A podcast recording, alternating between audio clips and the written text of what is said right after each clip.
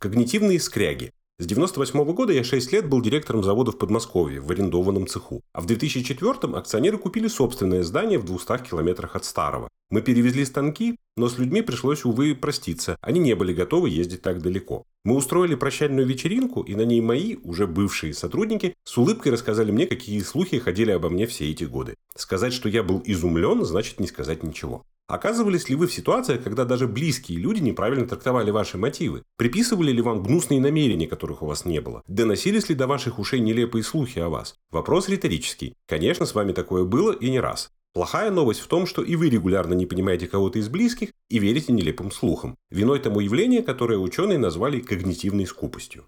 Исследователи изучили 400 пар студентов, проживавших вместе в общежитии. Сначала их просили рассказать о себе с помощью специального опросника. Потом те же вопросы задавали их соседу и сравнивали результаты. Совпадения возникали только у соседей, проживших вместе минимум 9 месяцев. Но уровень пересечения ответов даже у соседствовавших несколько лет был низким – от 0,2 до 0,5, где единица – это такой уровень совпадения, когда можно сказать, что двое хорошо знают друг друга. Ученые провели схожий эксперимент и с семейными парами. Если кто и должен знать друг друга, так это люди, давно спящие в одной кровати и делящие общие радости и заботы. Увы, ситуация была тоже далека от идеальной. Даже эти люди видели себя совершенно не так, как на них смотрели супруги. Представьте же, какой мизандистендинг случается каждый день в миллионах офисов по всему миру. В 80-х психологи Сьюзен Фиски и Шейли Тейлор исследовали этот феномен и пришли к выводу, что мы готовы тратить на погружение в мир людей рядом с нами ровно столько энергии, сколько нужно для сносного общения, и ни калорий больше. Они назвали людей когнитивными скрягами. Если когда-нибудь вы вдруг запоздало осознавали, что на самом деле волновало близкого вам человека, особенно когда было уже поздно что-то менять, значит ранее вы экономили силы на попытках его понять. Увы, мы все таковы.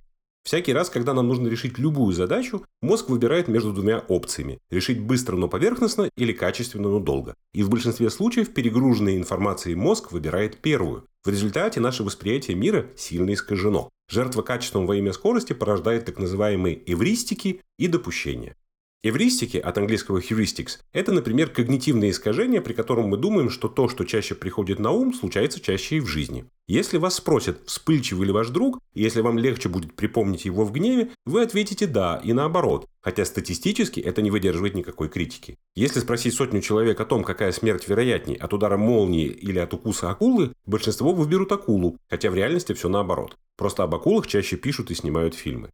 Допущение – это упрощение реальности, на которое идет наш мозг, чтобы не копаться в деталях, что экономит энергию в ущерб глубине. Когда вы встречаетесь с незнакомым человеком, он видит не вас, а ваш образ, созданный под влиянием следующих искажений. Первое. Люди видят вас в свете своего предыдущего опыта. Если вы блондин, а у нового знакомца в прошлом были проблемы с блондинами, вы ему не понравитесь. Второе. Первое впечатление, произведенное вами, окрашивает все ваше дальнейшее общение. Воистину, у нас нет второго шанса произвести первое впечатление.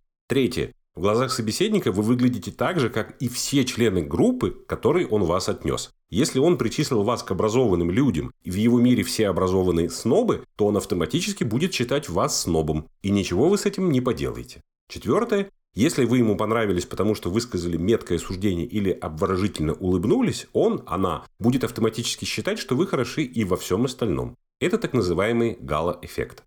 К сожалению, вы, встречаясь с незнакомцем, подсознательно делаете то же самое. Людям нет особого дела до других людей, даже до родных и близких. Они слишком заняты собой. Но это не повод посыпать голову пеплом. Нужно просто принять это и прикладывать осознанные усилия, чтобы понимать других, членов семьи, коллег, деловых партнеров. И не только понимать, но и постараться стать максимально понятным для них. Те же исследования говорят, что люди, более понятные окружающим, счастливее и успешнее.